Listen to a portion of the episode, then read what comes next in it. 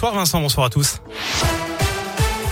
À la une, cette enquête ouverte après un drame familial à Vaux-en-Velin. Selon le progrès, une fillette de 10 ans et sa maman de 31 ans ont été retrouvées mortes dans leur appartement. C'était dans le quartier de la Grapinière. C'est le mari et le père de famille qui s'est présenté au commissariat la nuit dernière. Ils s'accusaient du meurtre.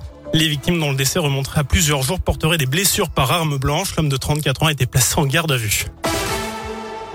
Un autre drame sur la route à Montmerle-sur-Saône, en limite de l'Ain et du Rhône. Une femme de 86 ans a perdu la vie dans un accident impliquant deux véhicules.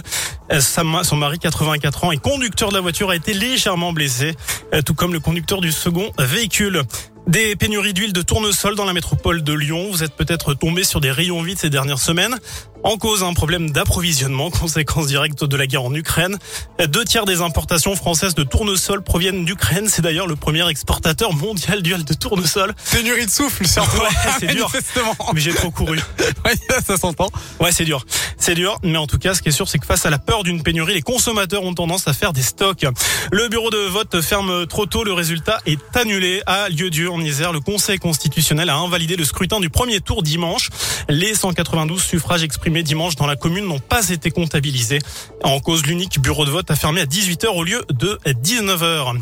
J-10 avant le deuxième tour de la présidentielle, Marine Le Pen tient un meeting ce soir à Avignon, c'est en ce moment. Ce matin, la candidate du Rassemblement national a expliqué que la question de la légalisation de la peine de mort pourrait être soumise à un référendum.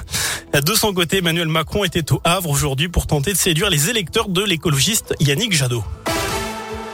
On termine avec du sport, du, du foot. foot. À Lyon, West Ham, c'est le 400e match européen, 400e match du club lyonnais. Et c'est l'affiche ce soir en quart de finale, retour de Ligue Europa. Vous n'avez pas équipes... pouvoir participer, je pense. Non, c'est mort, c'est mort, mais j'ai beaucoup trop couru. Les deux équipes avaient fait match nul un partout au match aller. Le coup d'envoi à 21h. Et ce sera vif sur radioscoop.com, bien évidemment. Merci beaucoup, Sébastien.